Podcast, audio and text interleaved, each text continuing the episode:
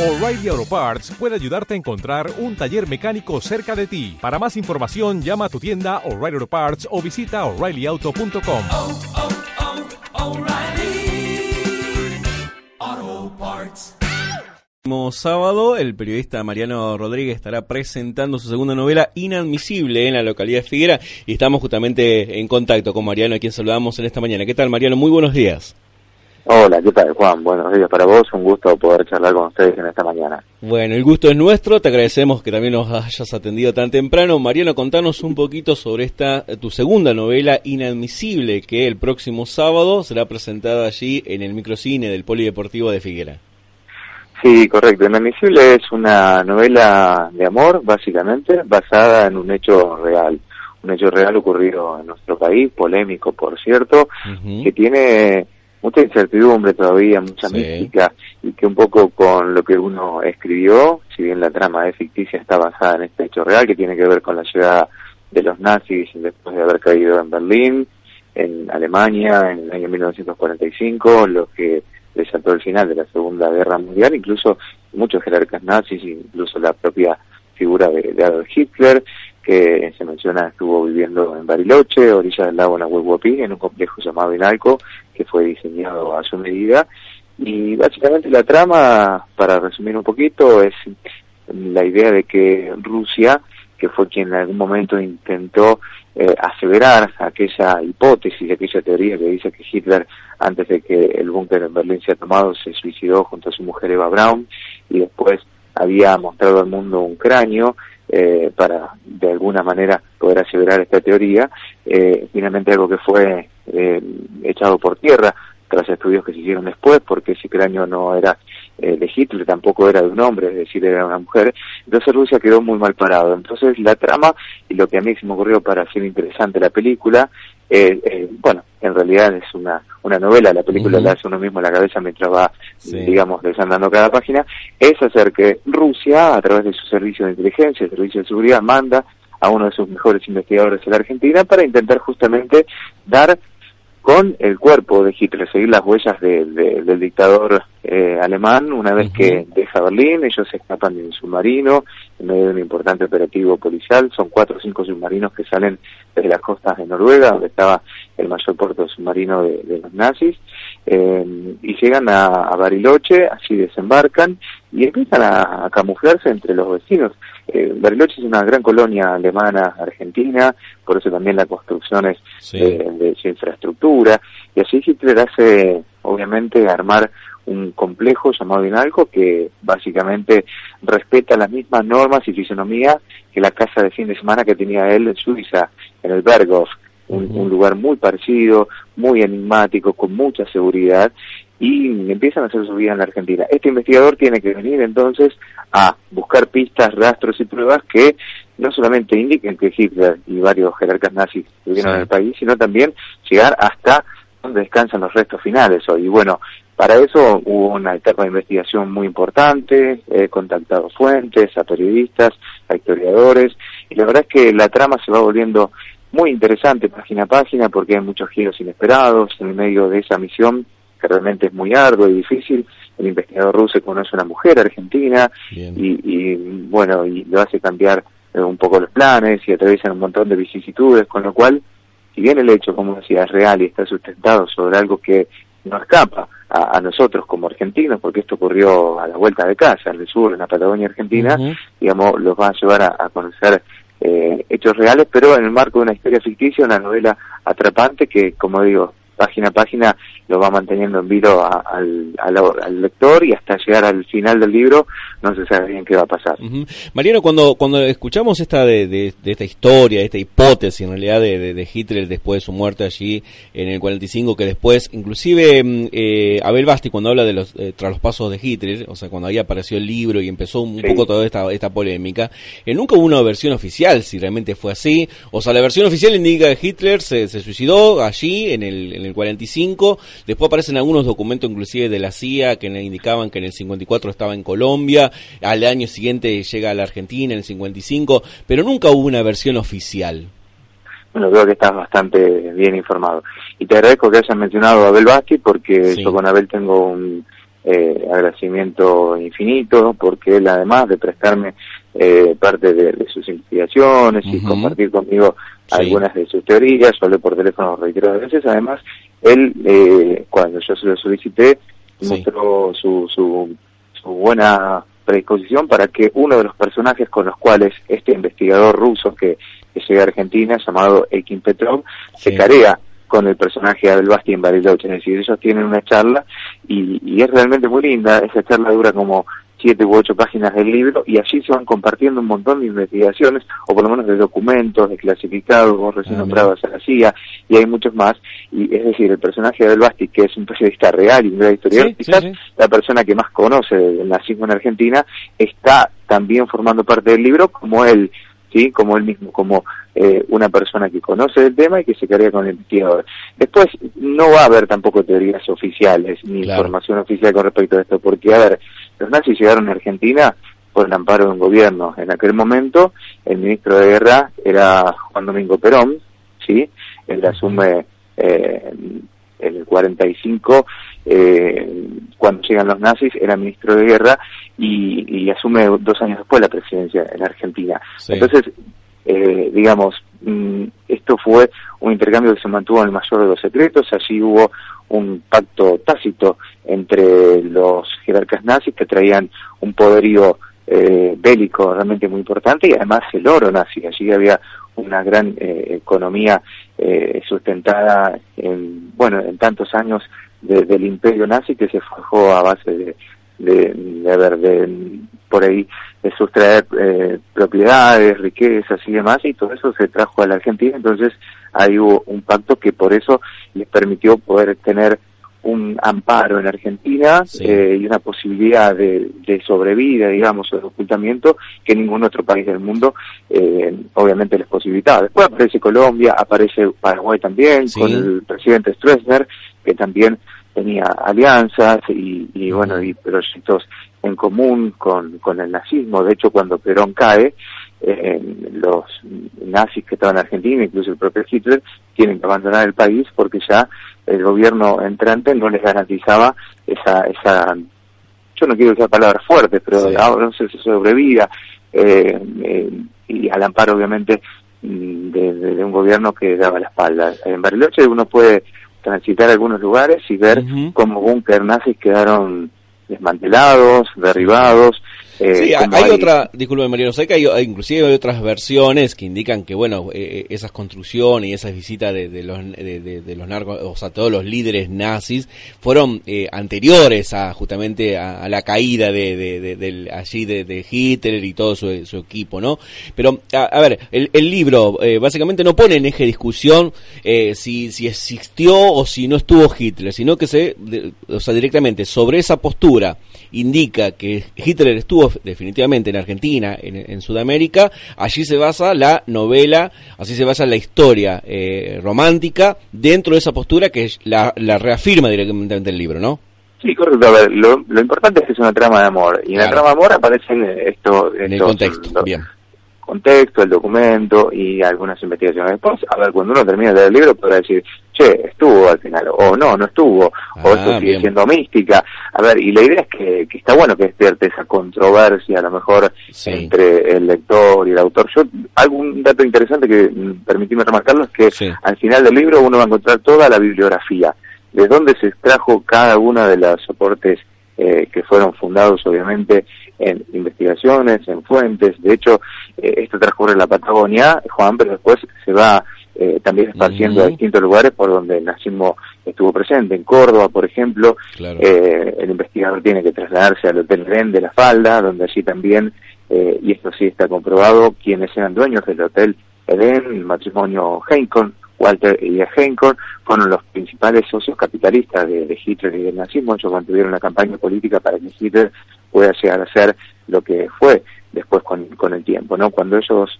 eh, lo conocen a Hitler era desconocido y lo conocen en un bar de Berlín, arengando justamente con sus ideales que en ese momento no eran acompañados por la totalidad o casi la totalidad de, de Alemania y parte de Europa, Europa como, como fue después, ¿no? Entonces digo, Argentina fue siempre muy fuerte para el nazismo, este matrimonio ha tenido no solamente intercambios verbales, en persona, de cartas, sino que ha viajado incluso a Berlín cuando Hitler asume como canciller imperial. Además del Hotel Edén, en la falda también hay huellas del nazismo en el Hotel Gran Viena, de Mar Chiquita, Miramar, en la provincia de Córdoba, también a unos cuantos metros allí.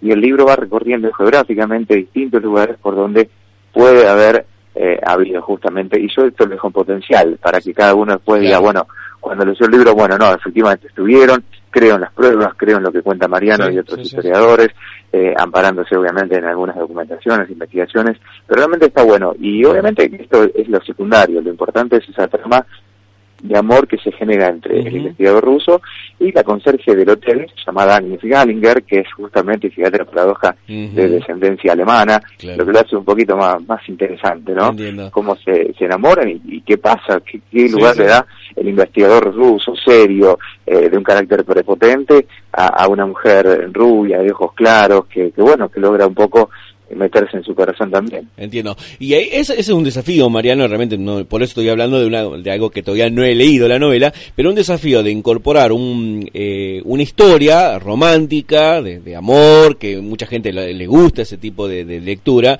en un contexto histórico, que haya existido o no, lo vamos a dejar ahí en cuestión de, de criterios, ¿no? De análisis, pero eh, en definitiva, ¿cómo, ¿cómo es justamente ese desafío? Porque hay, hay gente que realmente le gusta mucho las cuestiones de, de rom- novelas románticas, pero descarta mucho lo que es lo histórico. ¿Y cómo hacen este, en ese Bueno. sentido? A ver, eh, cuando yo me propuse acercarme a la literatura, Sí. eh, lo hice porque descubrí este género que a mí me gustó mucho, leyendo autores como Gabriela Silar, Florencio Bonelli o Viviana Rivero. Mayoritariamente son mujeres las que dominan este género, novela romántica con orientación histórica. Pero leí algunas novelas que me gustaron mucho, que me introdujeron al género y dije, bueno, ¿por qué no? Y la primera historia que se me viene a mí a la cabeza es eh, la que escribí a través de Más allá de todo, que fue mi primera novela, la ópera prima, que está sustentada también en un hecho real histórico, ocurrió en la provincia de Buenos Aires, más precisamente en Pecuén, en la década del 80, cuando todo el pueblo es devastado, devorado por el agua del lago de Pecuén, que Sí. por la desidia del hombre, no hace las sombras, por factores climáticos y demás, termina sepultando durante más de 30 años al pueblo. En ese marco, que vos decís, es trágico, es la desaparición de un pueblo, yo ficcioné una historia de amor también. Y la verdad que el resultado fue, eh, fue muy bueno. Y a ver, si uno se pone a, a estudiar o a, repasar algunas de las más grandes historias de amor, Romeo y Julieta, Shakespeare, por Ujú. ejemplo, Sí, sí. terminó en tragedia. Eh, Titanic también terminó en tragedia.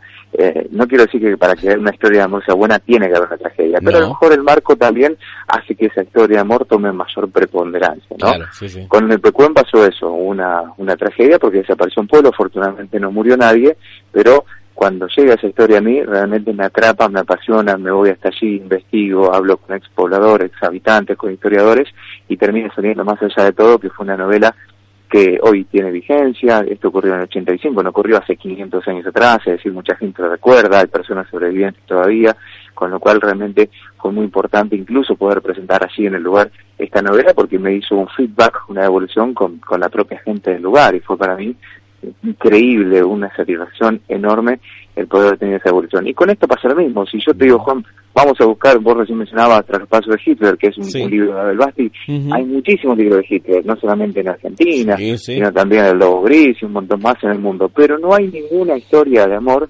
ninguna novela que trate el tema y que lo haga justamente en el contexto de una historia ficticia, sino que hay libros biográficos, históricos, y que son muy buenos y yo no podría hacer eso porque obviamente eh, no, no estoy muy involucrado en el tema y para eso hay que realmente dedicar una gran parte del tiempo.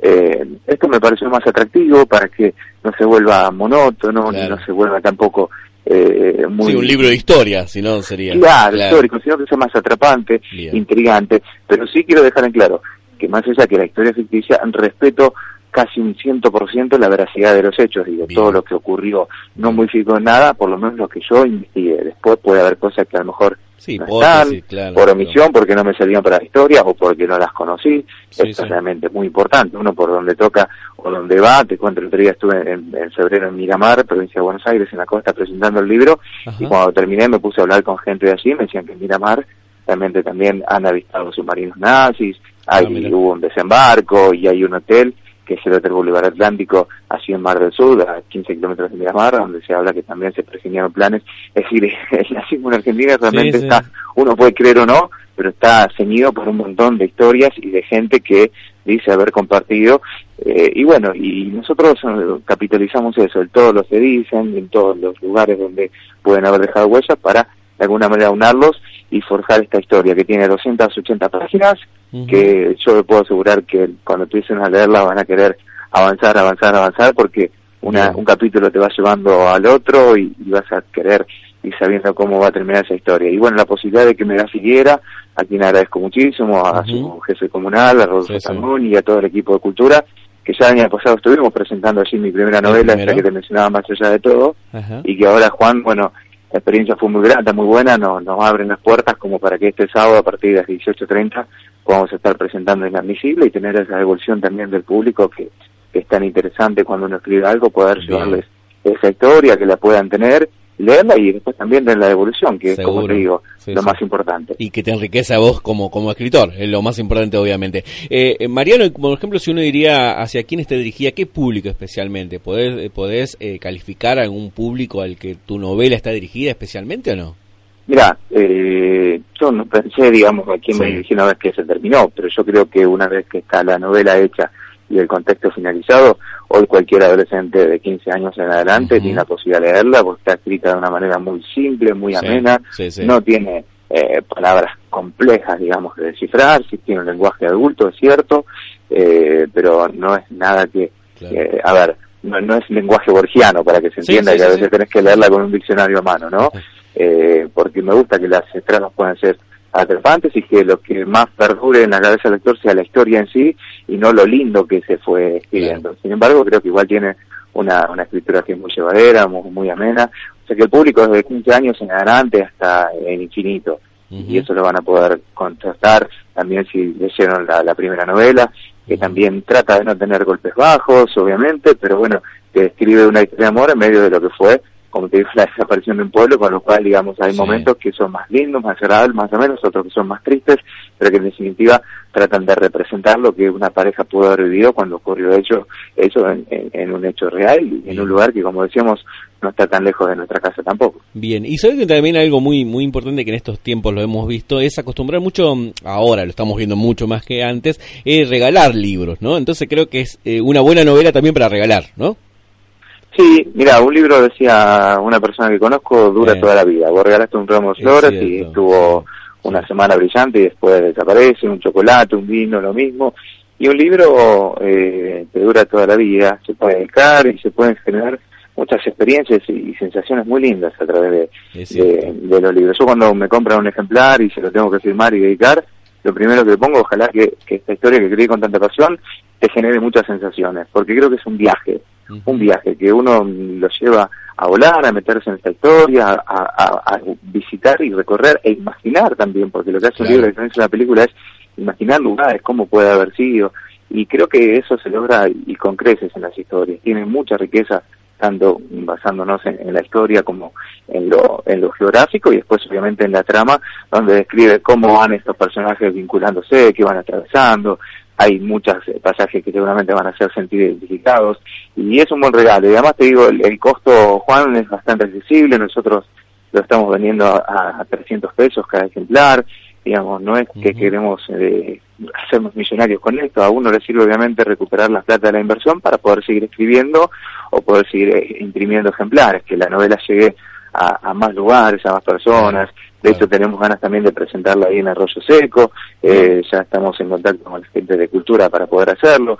Eh, y bueno, sería un placer también que, que en esa parte de la provincia de Santa Fe puedan puedan recibirnos y poder charlar de esto. Pero esto no, no es un negocio, digamos. eh, uno quiere a, a tener un pequeño aporte para la cultura. eh, y lo hace porque es una caricia al alma más que al bolsillo, pero eh, no deja de ser un- una linda posibilidad de, de conocer una historia distinta. Y bueno, yo también soy de allá, Juan, así que Sí, sí. yo vivo en Buenos Aires desde los 25 años porque me recibí de locutor en Rosario, después vine a estudiar periodismo a Buenos Aires y me quedé trabajando acá, pero yo nací en Rosario, viví toda mi infancia en Villa Constitución, en Figuera he trabajado muchísimo tiempo, en Arroyo Seco también he ido a animar mm, fiestas sociales a los distintos salones de la ciudad, con lo cual para mí es estar en el living de mi casa y encontrarme bueno. con gente que, con la cual he nacido, me he vinculado, y esa es una alegría enorme que, como diría la publicidad, no se puede comprar ni siquiera con, con Mastercard. Claro, mira ahí. Mariana, entonces nos vemos el día sábado, 18 y 30 horas, allí en el microcine del Polideportivo. Eh, esto es en Figuera. Y bueno, eh, todos aquellos que Sí. están escuchando que puedan acercarse, conocerte, aquellos que, que, bueno, justamente como decía recién, interesados en la novela o interesados en regalarla, eh, como vos decías, un lindo y uno de los mejores regalos que una persona puede hacer. Así que bueno, todos allí eh, invitados eh, formalmente el día sábado a Figuera. Sí, señor, Moreno 1347, a partir de Ujú. las 18.30 ya nos estamos juntando. Me va a acompañar, además de- del intendente o el jefe comunal, como se llama la figura de la Sí. máxima autoridad allá, va a estar el locutor en Víctor Hugo y María también, que es un locutor reconocido, él va a estar llevando adelante la conducción y la moderación del evento. Así que todo todo está planteado como para que sea una linda fiesta, compartir un, un lindo momento y, y bueno, y sobre todo tener ese ida y vuelta con, con el público que a, a un autor o un escritor es lo que más lo, lo, lo seduce y le gusta. El, el hecho de escribir es muy solitario, vos escribís a lo mejor 6, 7, 8 meses y estás solo y después el ida y vuelta, el acompañamiento viene cuando expones lo que escribiste. Sí, sí. Así que esa es la, la mejor parte a mi criterio. Así que te agradezco por la difusión, por tomarte un tiempito como para para poder charlar de, de este tema y bueno, espero verte allá también y a toda la gente de Arroyo Seco eh, están más que invitados para que obviamente puedan acompañar. Gracias, Mariano. Que tengas buen día. Muy amable. Un, un fuerte abrazo. Gracias. Mariano.